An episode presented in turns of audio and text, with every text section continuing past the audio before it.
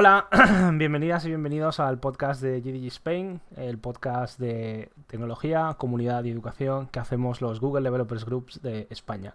Recuerda que nos puedes escuchar en Spotify, en Apple Podcasts, en iVoox, en Google Podcasts y otras plataformas. Y además también puedes ver el vídeo. ¿A qué sí, Mario? Lo puedes ver en YouTube.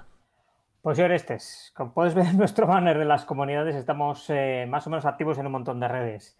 Si no participáis es porque no queréis. Os estamos esperando.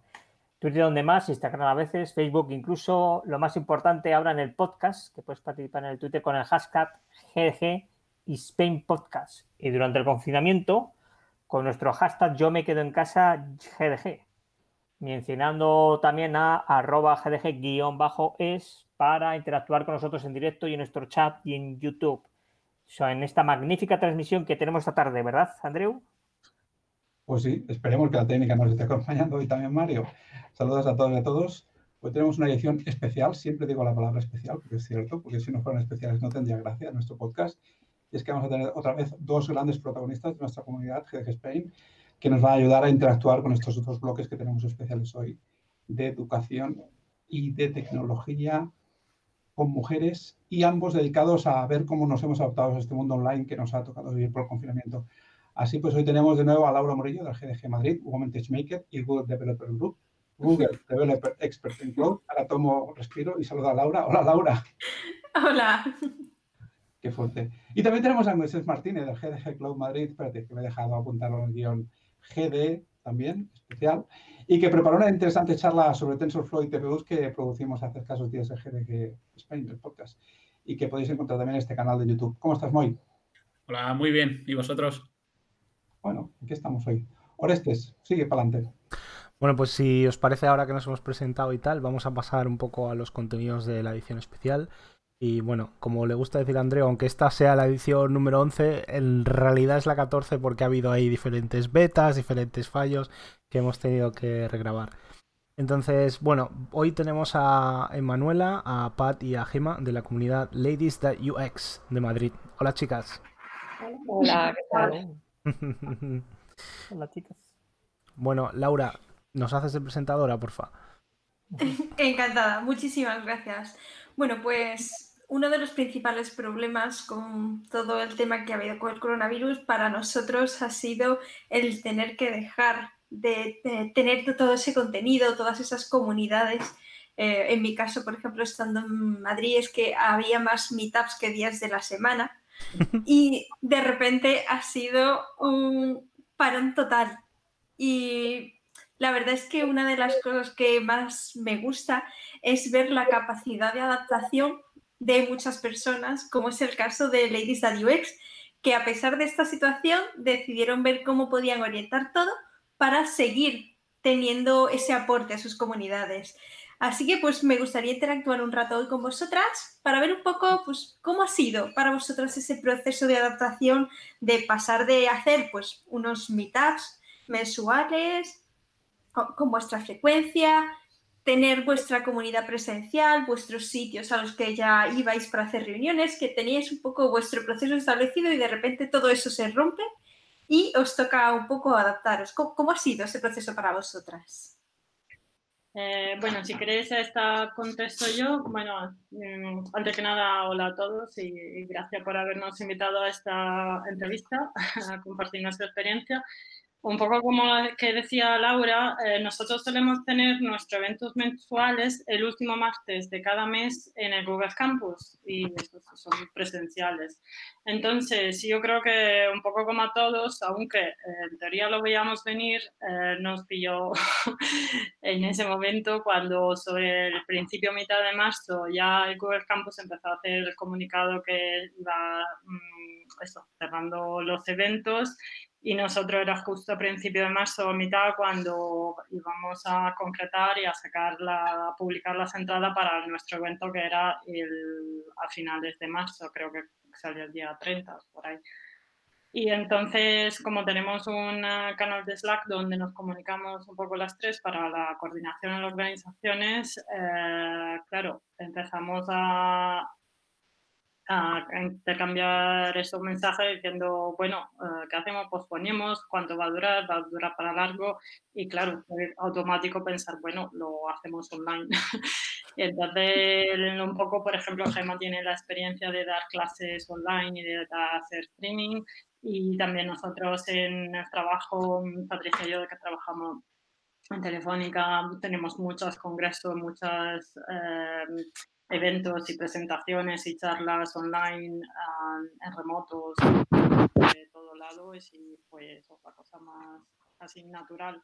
Intentamos eso, buscar una plataforma para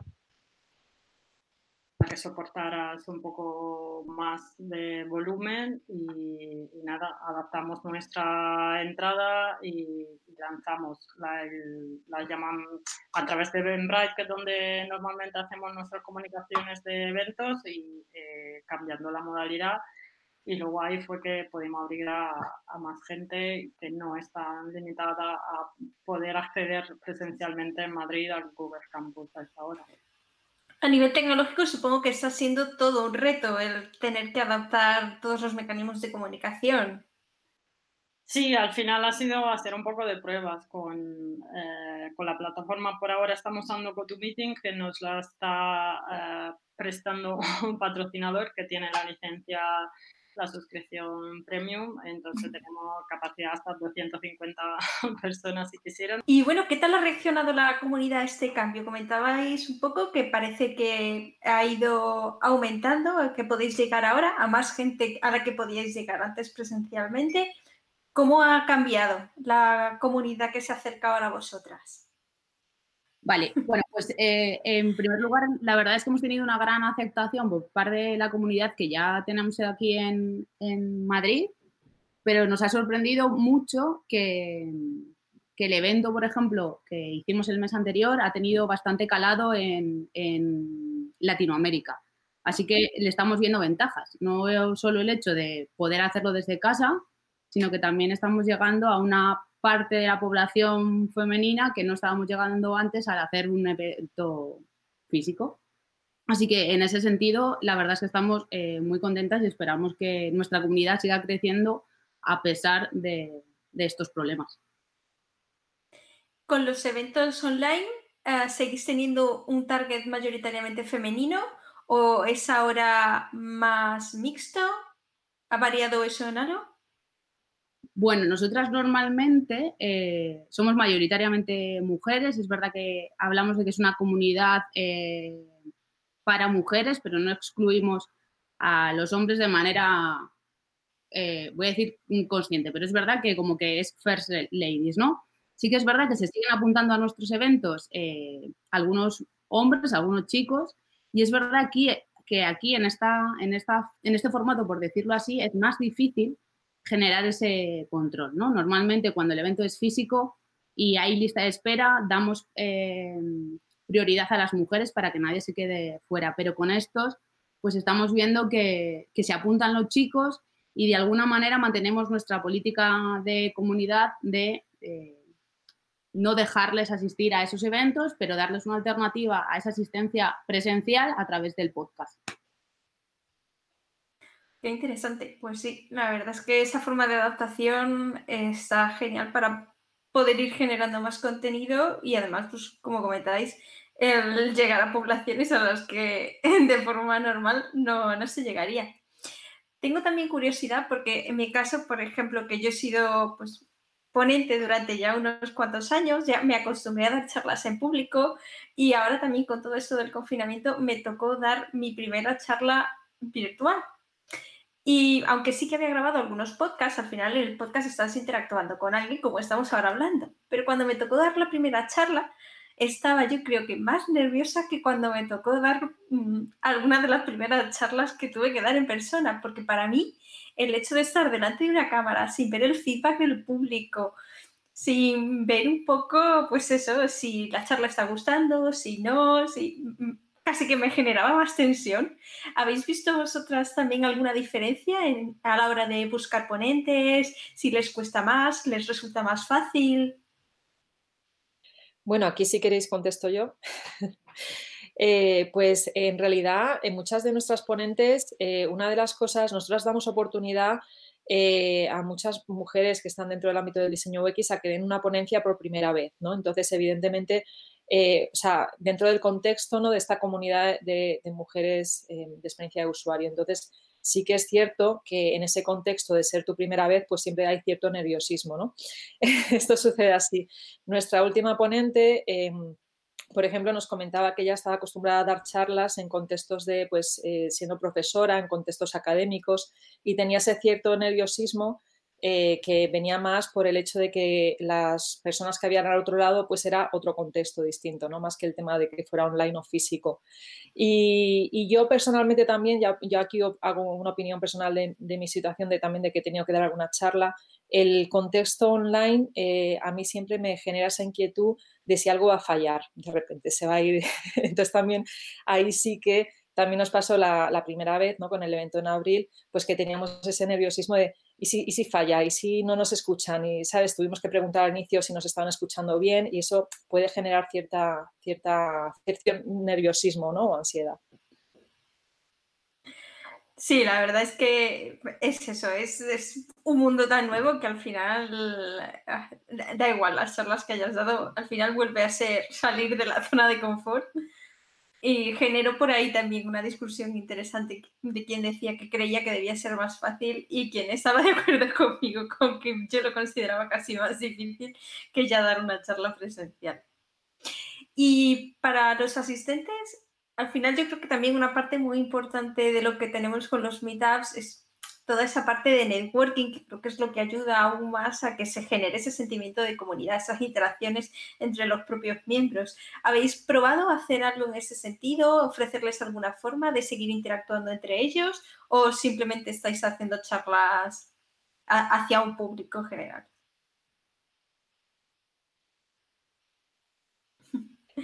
Pues, Cualquiera de los tres. No sé, Manuel, a ver qué...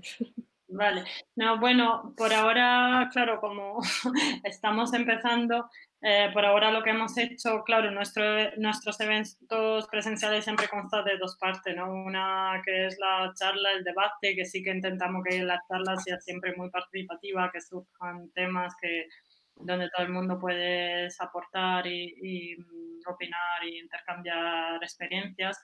Y luego, claro, está la parte muy importante del networking de, después de la charla, donde sí que surgen sinergias y donde eh, mm, se hacen contactos, salen proyectos.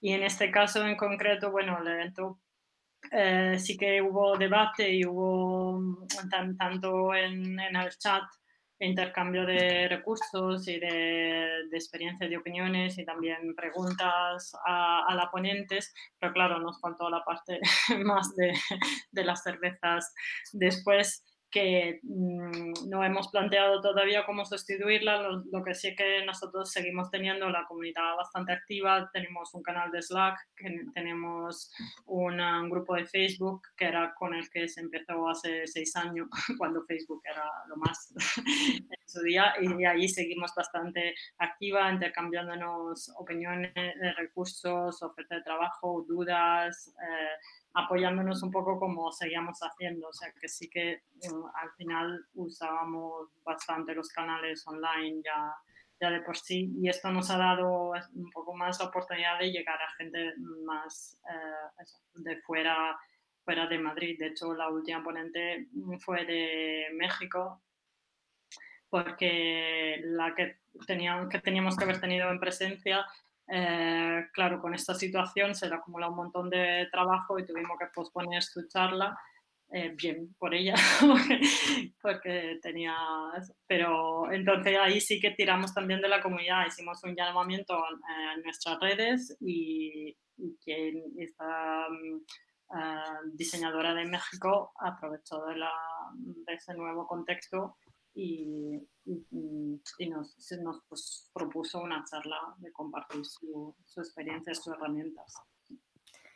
Pues muchísimas gracias por contarnos un poco vuestra experiencia. También enhorabuena por todo ese curro que estáis teniendo, porque quién sabe, quizá incluso luego cuando nos permitan volver a tener nuestros eventos presenciales, quizá lo que estamos creando ahora sea una tendencia que se pueda mantener en paralelo para precisamente, como comentabais, poder seguir manteniendo un poco lo mejor de los dos mundos, el poder seguir ofreciendo el comunicar a gente de diferentes países y llegar a más gente, junto con el tener un poco esas interacciones también físicas que, bueno, pues se echan de menos estos días. Muchísimas gracias por haber participado hoy en esta sesión y muchísima suerte con todos los eventos que tenéis por venir. Gracias. Bueno, pues si queréis seguir sabiendo más de nosotras, nos podéis encontrar en Twitter en arroba barra baja MA. También estamos en Medium y eh, no recuerdo cuántas redes sociales tenemos ya, pero también en el grupo de Facebook nos podéis hacer un pin. Y si queréis proponer alguna charla para lo que nos queda de confinamiento, escribir un email a madrid.ladiesthatpex.com. Muchísimas gracias. Bien, pues muchas gracias por compartir esto con, todo el podcast. Y bueno, eh, vamos a cambiar ahora de sección y para eso vamos a cambiar también de, región y vamos a irnos a, a, un sitio que como en toda España se come muy bien, pero aquí además se bebe muy bien. Vamos a ir a la, a la Rioja. Bueno, pues ahora mágicamente nos trasladamos de Zaragoza a Madrid hasta La Rioja, donde estoy hoy y además tengo en línea a un amigo de muchos de los que estamos aquí en, el podcast y además es director del IES Ciudad de Aro, eh, Juanjo Martín. ¿Qué tal estás, Juanjo? Hola, buenas tardes, Mario. Encantado de estar con vosotros. Muchas gracias. Además tenemos a Moisés que también tiene mucha experiencia en temas educativos online, dando el papel que hacen varias universidades. Eh, que nos comentarás, ¿no, Moy? Hola, ¿qué tal? De nuevo aquí con vosotros. Pues muchas gracias, Moy. Eh, bueno, esta tarde, Juanjo, cuando antes queríamos eh, interesarnos cómo está la situación en, vuestra población y, date muchas gracias por compartir con nosotros eh, esta experiencia educativa. Desde el IES, ¿nos puedes hablar de cómo habéis peleado, qué estáis haciendo? ¿Habéis detectado brecha digital? ¿Cómo os veis los profesores y los alumnos? ¿Estáis preparados para el online o sí o no? Dinos, Juanjo. Bueno, yo tengo la suerte de estar, de dirigir un centro que es un centro de una localidad relativamente pequeña, tiene 12, 13 mil habitantes. Un segundo, un segundo, que voy, a hacer el cambio. Le haces la pregunta otra vez para que ahora se le vea en pantalla completa, ¿vale? Dame un segundo, Mario. Vale. Dame un chisquido cuando esté y yo te cuento hasta tres.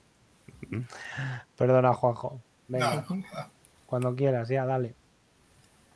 Eh, bueno, Juanjo, queremos interesarnos por la situación en la población, eh, porque además Enaro fue uno de los focos que tuvimos aquí en La Rioja, y para que nos comparte sobre todo la parte educativa, porque la parte del coronavirus ya la tenemos todas muy vista. Dinos eh, cómo os habéis encontrado los profesores con online, habéis tratado brecha digital, ¿estáis preparados para el mundo online? ¿Cómo lo veis, Juanjo? Cuéntanos. Bueno, pues yo te cuento. El, instituto que yo dirijo se encuentra en una localidad más o menos pequeña y entonces podemos decir que atendemos a todo tipo de alumnado, no se centra en, un solo barrio que con unas ciertas características como puede ocurrir en una gran ciudad, sino que nuestros alumnos pues son de todas las clases sociales, tenemos mucha inmigración, tenemos minorías étnicas y entonces efectivamente sí que hay grandes diferencias entre unos alumnos y otros. ¿Los profesores estaban preparados para afrontar esta situación? Pues te puedo decir que, en la mayor parte de los casos no. Pero tengo que también decir que estoy muy orgulloso de cómo lo afrontamos, porque es cierto que cuando se nos piden hacer cambios y la situación es la normal, es la habitual, en la que, a la que estamos acostumbrados, pues es difícil adoptar esos cambios y tomar medidas, hacer... Pero cuando nos encontramos en una situación de crisis y de dificultad, yo lo que he comprobado con mi profesorado y supongo que es extensible a todos, a todos los profesorados de enseñanzas medias del territorio español, es que nos ponemos las pilas y en dos semanas pues todo el mundo ya estaba haciendo conferencias, habíamos creado todos, todas las materias tenían su curso en Moodle, se habían subido contenidos, o parcialmente se habían subido ya algunos de los contenidos, y las clases empezaron ¿eh? a tomar cuerpo. Esto quiere decir, Juanjo, que realmente eh, estáis dando las clases ahora mismo online, eh, todos los profesores, todos los niveles, todos los... Explícanos. Mira, la primera medida que tomamos nosotros el día 11 eh, miércoles, me parece que era el día 11 miércoles, cuando nos dijeron que los alumnos se tenían que ir, porque como muy bien habéis dicho, Aro fue una de las primeras ciudades afectadas en gran medida aquí en España. Y entonces nosotros nos quedamos en clase, los profesores seguíamos yendo al instituto. Así que, previendo la situación, el mismo jueves, en mi caso ya organizamos cursos para los profesores. Jueves y viernes los dedicamos a dar cursillos directamente a los profesores de cómo utilizar Moodle, de cómo subir los contenidos, de cómo eh, matricular a los alumnos. Y de esa forma, pues aquellos profesores que tenían mayores dificultades porque no estaban tan habituados a las TIC, pues consiguieron en dos días ponerse al tanto. Después, claro, hemos tenido muchas comunicaciones, hemos tenido muchas más videoconferencias, hemos eh, muchas llamadas telefónicas, muchos mensajes que resolver. Pero aquello yo creo que fue crucial. Ahora mismo, la mayor parte de las materias se están dando a través de Moodle. Eso, eso te quería preguntar un poquito por profundizar en lo que es la tecnología. ¿Qué, qué, mix de plataformas utilizáis? ¿Un Moodle que tenéis seguramente instalado en vuestra casa o tenéis externo? Eh, ¿Qué tipo de videoconferencias? Por compartir con los demás profesores, profesores que nos escuchen. Mm, antes de esto, cada, cada, centro en La Rioja pues tenía, podía instalar su propio servidor en su centro Moodle. Cuando la Dirección General de Avance Digital, que son los que se encargan un poco de las TIC aquí en La Rioja, se hicieron cargo de lo que era educación, del sistema informático de educación, pues teniendo en cuenta que había muchos fallos de seguridad, porque claro, una cosa es instalarte el servidor y otro es tener un servidor realmente seguro. Así que ellos se hicieron cargo e instalaron en los servidores de la comunidad autónoma las, las plataformas. No todos los profesores las utilizaban, pero sí todos los centros podían conectarse allí. Así que todos teníamos, todos los centros de La Rioja teníamos la posibilidad de poner cursos. Algunos profesores teníamos nuestros cursos ya metidos en Moodle, pero otros muchos no. Otros, a pesar de que el gobierno nos había facilitado la plataforma, pues estaban utilizando el Google Classroom o estaban utilizando otro tipo de herramientas. Pues bien, esos profesores que estaban ya utilizando otras herramientas antes del confinamiento, decidimos que continuarán con ellos para no volver locos a los alumnos. Pues si ya están utilizando esas herramientas, ¿para qué vamos a confundirles? únicamente eran aquellos profesores nuevos que tenían que crear sus, contenidos ahora, en estos momentos, son los que iban a hacerlo a través de Moodle. Y aunque no nos guste hablar de política, mejor no entremos en ello, pero somos tecnólogos, pero dinos un poco tu apreciación generalista de cómo, cómo el sector político, en este caso la administración pública, que formáis parte de ella, vuestros superiores, cómo, cómo han sido capaces, cómo están afrontando esto. Hay, una, hay un nivel de decisión general, hay indecisión, hay, hay tiros por todas partes, hay... ¿Cómo lo ves? Sin, entrar muy, muy, muy, en crítica, pero una idea general. Como dices bien, al final somos técnicos. El puesto de director en un centro educativo es un puesto técnico, no es un puesto político.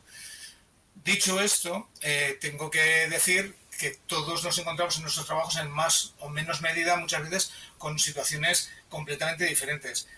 La del coronavirus, evidentemente, ha sido una situación muy complicada, sobrevenida, que muy pocos vieron, previeron, y que afrontar todas las dificultades que, ha planteado ha sido muy difícil. Yo creo que en un principio sí que había cierta incertidumbre de no saber muy bien qué es lo que estaba pasando y cómo podíamos actuar, pero después, por lo menos en La Rioja, se han ido tomando medidas.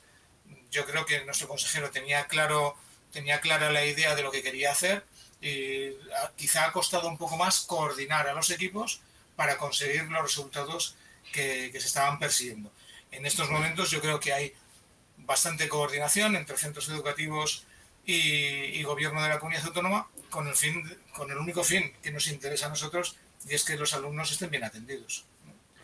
¿Y ¿qué, tal han reaccionado los alumnos eh, a estos cambios? Porque sé, por ejemplo, que, claro, ya, ya es un esfuerzo para los profesores y tal, pero bueno, el, resultado final que todos queremos es que no se pierda el curso o al menos que no se pierda en, una parte tan grande y que los alumnos puedan seguir recibiendo formación. Y sé, por ejemplo, que hay, que hay alumnos que aprovechando que ahora las clases, incluso algunos exámenes son, son online, pues han aprovechado para, entre comillas, copiarse cuando están haciendo ese tipo de cosas y sin embargo lo que se están dando cuenta es que están desarrollando unas labores investigativas eh, increíbles que parece que, bueno, que eh, con, la, con la idea esta de hacer un poco el mal en realidad están aprendiendo pues una skill, una habilidad que, que les va a venir muy bien. Eh, ¿Sabes de alguna otra cosa buena que esté pasando a raíz de esto eh, que, les está afectando a los alumnos, a los profesores? ¿Alguna, alguna lección aprendida que se, pueda, que se pueda seguir aprovechando cuando esto pase? Mira, yo creo que los alumnos se han, se han, acostumbrado muy rápidamente a esta situación. Quizá han sido los profesores los que tienen más dudas de cómo planteo las pruebas para evaluar a mis alumnos. Es decir, cuando, ¿cómo, ¿cómo se plantean las pruebas? Pues se pueden mandar tareas para que se hagan en casa, se pueden hacer llamadas telefónicas, se pueden plantear exámenes online y eso crea mucha incertidumbre en el profesorado que estamos acostumbrados a tener a nuestros alumnos delante. Pues yo creo que una de las grandes oportunidades va a ser que se puede medir de alguna forma lo bien que lo hacen los alumnos sin tener que hacer tanto examen, sin tener que estar tanto encima.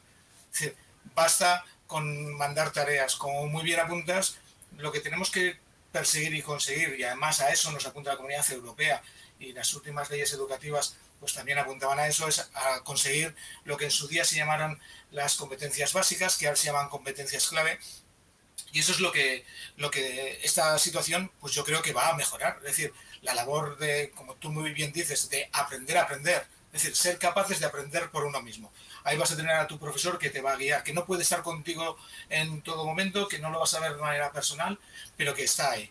Eso ha sido fundamental, la competencia digital, que es que estas máquinas con las que, estamos aquí delante no sirven únicamente para echar una partida, sirven pues para, transmitir conocimiento, para mejorar eh, tus habilidades y después, pues claro, si has de desarrollar pues competencia lingüística, competencia matemática todo eso yo creo que la tecnología nos brinda la, nos brinda la oportunidad de poder hacerlo. Y además, pues como, como os decía, daros cuenta que los profesores están entendiendo que se puede ir más allá del examen, que hay otras cosas más allá de un examen. Yo quería introducir a la conversación a Moisés, Moisés, porque tú estás en un punto de vista, en un mundo un poquito más académico de, a nivel universitario y vuestras experiencias seguramente son algo diferentes. Entonces, quisiera que nos explicaras un poco cuál es tu vínculo con este, con este mundo, cuáles son las experiencias que lleváis hasta ahora y cuáles son las que os habéis visto forzados a realizar por culpa de, la pandemia. Bueno, muchas gracias por la pregunta, Andreu. Yo tengo la suerte de, de, estar en los dos lados. Soy tanto profesor en la universidad como alumno en la universidad y doy clase tanto en una universidad totalmente, totalmente online y en una que no es online y ha tenido que adaptarse a la pandemia. Y bueno, nosotros en la universidad eh, tenemos una gran ventaja, es que llevamos mucho más por delante. Eh, nuestros profesores o mis compañeros están acostumbrados a trabajar con, con campus virtuales parecidos a Moodle, en los cuales pues, los alumnos tienen disponible toda la documentación, eh, las slides, las transparencias que se usan para todo el material teórico en clase, eh, problemas, ejercicios, la documentación referente a las prácticas, todo eso sigue siendo igual, no ha cambiado. Eh, lo único que para nosotros realmente ha cambiado ha sido la forma de dar clase, porque tenemos que dar nuestras clases magistrales y nuestras clases y, talleres de prácticas. Esto lo hemos empezado a hacer mediante el uso de, herramientas online, igual que han hecho en, lo que es, en lo que es en la enseñanza primaria y secundaria. Con la diferencia que, bueno, en mi caso, que, soy docente en carreras de tipo STEAM, eh, pues es algo más estandarizado. Estamos acostumbrados a hacer videoconferencias y llamadas y probablemente eh, mis compañeros de otros tipos de titulaciones, más orientadas a ciencias más puras, más orientadas a ciencias sociales, eh, han tenido bastantes más problemas debido a que no sabían utilizar muy bien estas tecnologías. Y ellos sí que han tenido algunos pequeños problemas ahí. Pero realmente nuestro cambio, el, más, el mayor cambio, el más radical ha sido ese. Tener que dar clase online y tener a 50, 60, 100 alumnos eh, conectados al mismo canal, intentando conseguir que, te sigan, que ya de por sí en clase era difícil y aquí eh, es bastante más complicado y tampoco tienes constancia de si te están siguiendo, porque ellos tienen sus cámaras apagadas, sus micrófonos apagados y lo que dependes es que alguno te haga alguna pregunta o si no hablas durante 50 minutos sin saber si alguien te está escuchando. Pero en general ha sido prácticamente igual. Y por, entrar a la parte más técnica, ¿qué tipo de plataformas utilizáis para nivel de los contenidos o a nivel de la, transmisión de vídeo? Bueno, pues para nivel de los contenidos, eh, cada universidad tiene su, plataforma, su campus virtual. Algunos están basados en Moodle, otros están basados en otras herramientas propietarias.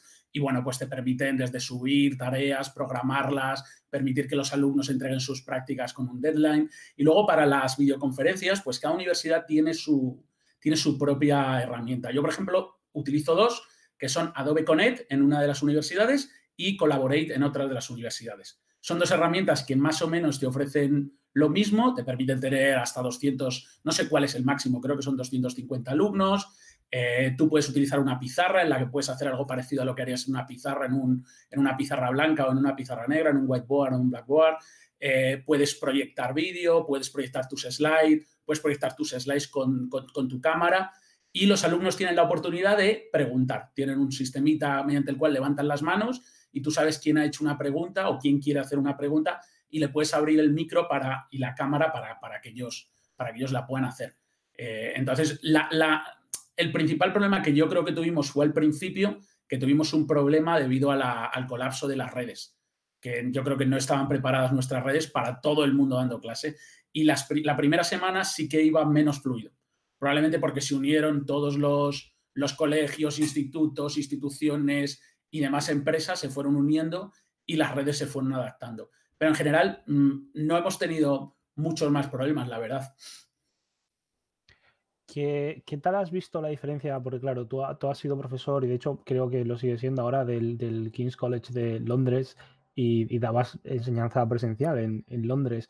¿Qué, diferencia hay entre, entre el mundo académico universitario entre España eh, e Inglaterra que, notes ahora pues, eh, a la hora de lidiar con el tema de, la pandemia? ¿Crees que a lo mejor hay un país que se ha adaptado más rápido que otro? ¿Crees que ha sido más o menos igual? ¿Alguno estaba más predispuesto? ¿Cómo, lo has visto esto? Bueno, ahora mismo yo solo doy clase en, España. Bueno, en España y en Sudamérica, porque por ejemplo en la UNIR tengo que dar clase en Sudamérica. En Londres ahora mismo no, no, no estoy dando clase. Pero Londres, por ejemplo, en el King's College, era una universidad que estaba preparada para trabajar online. Por ejemplo, yo cuando daba clase allí, todas mis clases se grababan en tiempo real y estaban disponibles a los cinco minutos para que un estudiante que a lo mejor no, no había podido venir o quería revisársela para el examen, la tuviera disponible. Allí el, concepto de, de, tener todo el contenido online y tener la mayor cantidad de documentación y material para preparar lo que eran los exámenes o las entregas era prioritario. Eh, se primaba, o sea, se trabajaba mucho y con mucho cuidado en la documentación para los estudiantes, en el temario y en todo lo que se hacía. Entonces, ellos eh, tenían tanto disponibles todas tus clases como las de los que habían venido antes que tú. Y entonces podían, podían obtener muchísimo más contenido a través de lo que ellos llamaban el archive, el, archivo de, clases de, las universidades. Y bueno, la docencia en un país anglosajón difiere mucho de en un, en un país europeo o más mediterráneo como el nuestro. Es muy diferente. A mí me gustaría también hacer un comentario respecto, uniendo a la charla al compañero Juanjo, es curioso cómo la educación de los dos niveles que estéis vosotros utiliza herramientas tan diferentes. ¿no? En este caso he entendido que ambos estáis utilizando Moodle, no sé si por una tradición, digamos, a lo mejor de utilizar software libre. Juanjo, en, La Rioja esto es, así, viene, viene de, un, tema de, de, estos que somos antiguos, que digo yo, y de utilizar plataformas de software libre, o por qué el Moodle? Desmutea de primero. Bueno, yo, creo que, efectivamente cuando se empiezan a utilizar ese tipo de plataformas es cada uno de los centros quien lo instala en, sus propios servidores y por tanto recurrir a una, herramienta de software libre pues era algo sencillo, fácil y que además todo el mundo conocía y que era fácil encontrar cursos que te, que te enseñan a manejarlo. Eso por la parte de, de Moodle. De las videoconferencias, pues igual no ha sido así, porque nos hemos visto muy empujados a, elegir una herramienta u otra y enseguida las empresas nos han ofrecido sus servicios. En nuestro caso, en el caso de La Rioja, pues muchos estamos utilizando Webex o el Meet de, Google. Eh, nadie se ha planteado utilizar un software libre, por ejemplo como Jitsi. No he oído dentro de la comunidad de directores, cuando hablamos de estos temas, que nadie presente esa opción. Más que nada porque lo que necesitamos es empezar a funcionar ya, no instalar nuestro propio servidor o decirle a nuestras consejerías que nos instalen servidores de Jitsi cuando hay otras empresas que nos están ofreciendo en estos momentos el servicio de manera gratuita. Sí, sí, es curiosa esta observación porque enlaza con lo que quería decir ahora. O sea, por un lado tenemos Jitsi, que, es una plataforma de software abierto que no necesariamente se instala. Jitsi tiene la ventaja que la puedes instalar en tu casa con tu propio servidor, pero realmente ellos hacen un hosting y gratuito de hasta 200 conferenciantes por, yo sé, de, bastantes colegios y gente que lo está utilizando también. Y esto enlaza con Moy porque me ha sorprendido también bastante como los tipos de plataformas que se usan en ambos, en ambos niveles educacionales son tan diferentes. ¿no? Moisés, tú decías que utilizabais la plataforma de Adobe y otra plataforma que no, no conozco para hacer las, las, videoconferencias. Y tú, Juanjo, has dicho que en un momento determinado sí que habéis utilizado Meet, ¿no? Es curioso como hay tanta, tanta variación. ¿Esto de Adobe es porque tenéis una licencia corporativa para la universitaria, Moy?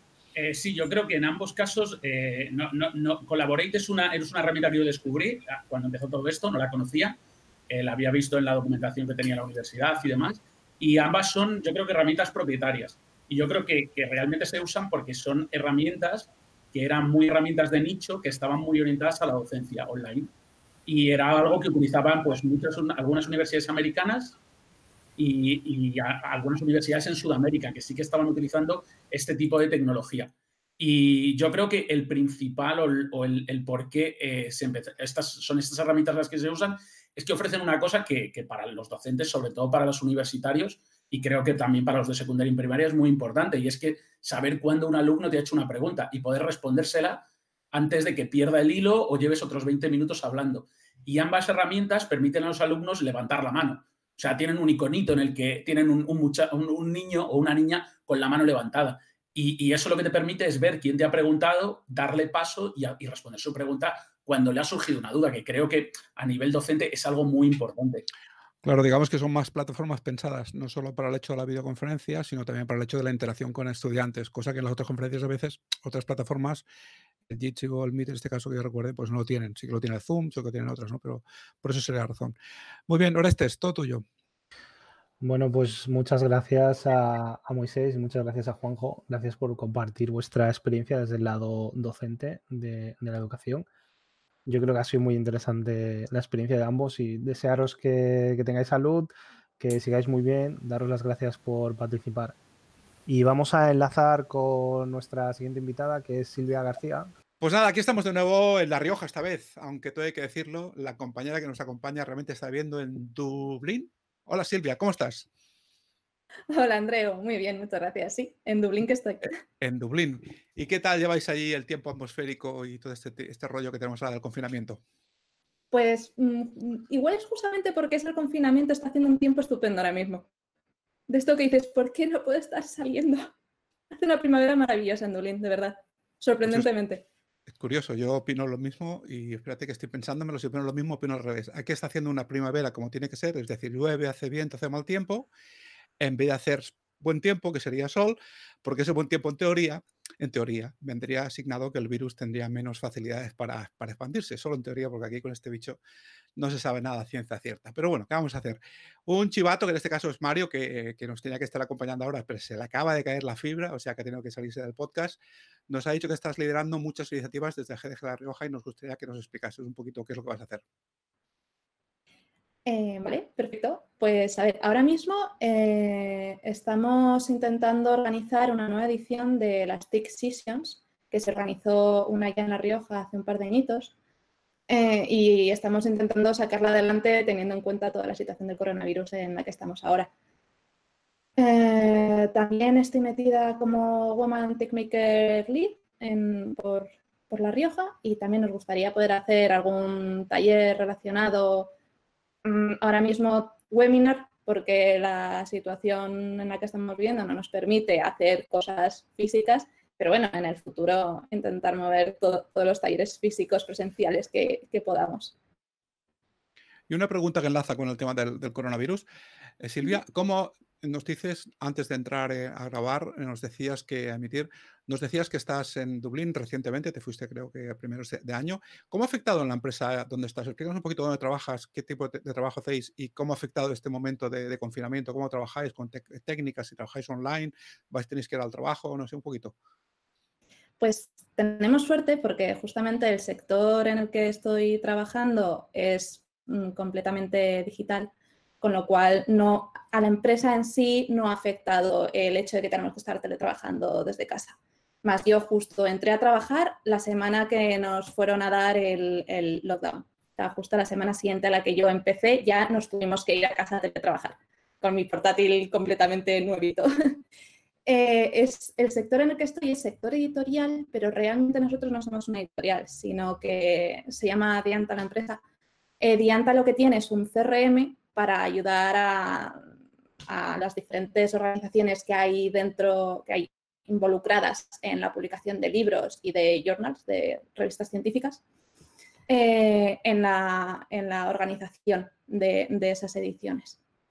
Con lo cual, lo nuestro es completamente online. Realmente no ha habido un, un impacto muy grave, más allá de que no podemos estar yendo a la oficina. Tenemos que estar todos trabajando desde casa. Uh -huh. Y antes de irte a antes de irte a Dublín, pues supongo que, que, conocías los eventos de GDG y de GDG La Rioja. ¿Cómo conociste la iniciativa de Women Makers? Pues la primera vez que oí hablar de Women Tech Makers fue justamente en el Google Campus, porque yo estaba allí haciendo un curso de, el curso de programación que hice, Adala. Y claro, ahí empiezas a decir Women Tech Makers por aquí. De repente un día por el barrio te cruzas a alguien que tiene la mochila de Women Tech Makers y te va como entrando el gusanillo y ya ahí te vas metiendo a investigar un poco más. O sea, no es algo que un día te despiertas y dices, voy a buscar qué hay de Woman Tech Makers. Es como que van apareciendo pequeñas cositas a tu alrededor que te van llamando la atención. O sea, que está bien que, hacemos, que hagamos ruido sobre estas cosas, ¿verdad? Porque a veces parece que, que nos molesta. Yo, cuando hacemos eventos, yo soy de los pesados que le suele recordar a la gente, oye, ya que estáis aquí, os lo estáis pasando bien, estáis aprendiendo, acordaos de tuitear, de mencionar a más gente y tal, porque si solo estamos aquí, los 200 que estamos aquí y no se entera nadie más, pues muy bien, pero sería, sería bueno que más gente se enterara de estos eventos. Y me gusta que digas eso, que veías como pistas que el universo te iba diciendo, oye, hay una cosa aquí que se llama Movement Makers, muy curioso. Y además seguro, seguro que me suena a mí que nuestras compañeras que las hemos tenido aquí en el podcast, Laura Murillo, activa en el Women Tech Maker Madrid y también Paola García y seguro que muchas más son las que debías ver por allí, ¿no? En, en campus. Sí, exactamente. Sí, al final lo que ha dicho Orestes más, que es muy importante que se vayan dando promoción a, estas cosas, que salga fuera del círculo, porque si no, yo porque tuve la suerte de estar en Google Campus y empaparme mucho de, de, todo este, de todas estas organizaciones, pero entiendo que hay gente que está fuera y si por lo que sea no se está acercando a ese círculo, si no sale de ahí la información no se va a enterar. No, si no ve de repente un tweet que está enlazado a Laura de, por ejemplo, de esto, del podcast que estamos grabando hoy, mmm, muy probablemente no, no se entere y se pierda la oportunidad de ver todas estas iniciativas. Pues una razón más para estar agradecido a, bueno, pues a gente como tú, organizadoras y organizadores que, que, bueno, que toman la iniciativa y que, y que llevan estas iniciativas a, a, sus regiones o a los sitios en los que, en los que viven. ¿Cómo, qué, estáis planeando ahora? ¿Qué tipo de eventos os, gustaría hacer? Porque has mencionado que os gustaría hacer casi seguro webinars, a futuro, pues cuando podáis, talleres en persona. ¿Tenéis algún tipo de, de, tecnología, alguna serie de eventos que os gustaría hacer, algo en los que os quisierais centrar o algún público al que quisierais llegar? Eh, ¿Cómo lo estáis planteando esto? Mm, no hemos establecido todavía así como un calendario cerrado de qué eventos vamos a querer hacer sí o sí, pero desde luego vamos a querer que sea lo más abierto posible, dirigido a, diversidad y, también intentar no centrarnos únicamente en una tecnología, porque, mm, por ejemplo, eh, hay otra organización en La Rioja que se llama .NET La Rioja, la cual, además de centrarse en, en se ha abierto mucho a eh, otro tipo de lenguajes, que si mmm, React o cursos de Kubernetes, entonces nos gustaría también un poco seguir su, su, misma, su misma imagen de no centrarnos en un único lenguaje o en una única metodología o intentar hacerlo lo más abierto posible y dar espacio a todo el mundo. Muy bien, esa, esa, es la opción que hay que tener siempre, de dar espacio al resto y, como bien decía Orestes, también comunicarlo al máximo para que todo el mundo se entere. Pues te agradecemos mucho, Silvia, que desde Dublín en este caso nos estés acompañando y te deseamos la, mayor de las suertes a ti y al equipo de, de La Rioja que en estas nuevas iniciativas que tenéis. Y creo, Orestes, que podíamos recordar, hablando de esto, recordemos dónde nos puede escuchar la gente. Pues sí, Andreo, hay que hacer ruido y hay que recordar a la gente que, bueno, que nos puede escuchar en Spotify, en Google Podcast, en Apple Podcast, en iVoox y en otros muchos sitios. y que si quiere hacer un poco de ruido, pues puede usar el hashtag de GDG Spain Podcast, GDG Spain Podcast, y si quiere hablar con nosotros, pues nos puede tuitear a GDG-ES, que es el Twitter de GDG Spain. ¿Y qué más, Andreu? Pues que obviamente todo esto se queda en YouTube, porque YouTube lo tiene todo. Esto también se queda en nuestro, nuestro blog, en GDGS, blog.gdg.es. Y creo que para cerrar el programa podríamos dar algunas novedades. ¿Qué te parece? ¿Lo hacemos? Tic-tac, tic-tac, por este. ¿Estamos novedades o no? Sí, sin spoilers, sin spoilers. Sí, sí, cuenta, cuenta. Sin spoilers. A ver si me hace. Me sabe mal porque Mario tiene la fibra caída, entonces no puede acompañarnos, pero queremos decir ya que estamos renovando el formato de este, de este podcast, que hoy es el número 11 pero que para el número 12, que será el 15, yo siempre estoy esta maravilla de números porque sabéis que hemos hecho varios, varios pilotos y alguna prueba. Entonces, para la próxima edición, que será el número 12, estamos preparando un cambio de formato que esperemos que os guste y que os tenga interés en, mantenga el interés en seguirnos. Eh, cualquier cosa que queráis, como ha dicho este, os ponéis en contacto con nosotros lo mejor vía Twitter. Y de nuevo, despedir a Silvia. Silvia, muchas gracias por contactar con nosotros desde Dublín. Muchas gracias a vosotros por invitarme. Muy bien. Orestes, hemos acabado. Hasta la próxima todo el mundo. Adiós. Hasta la próxima. Muchas gracias a, todos los invitados invitadas. Hasta luego.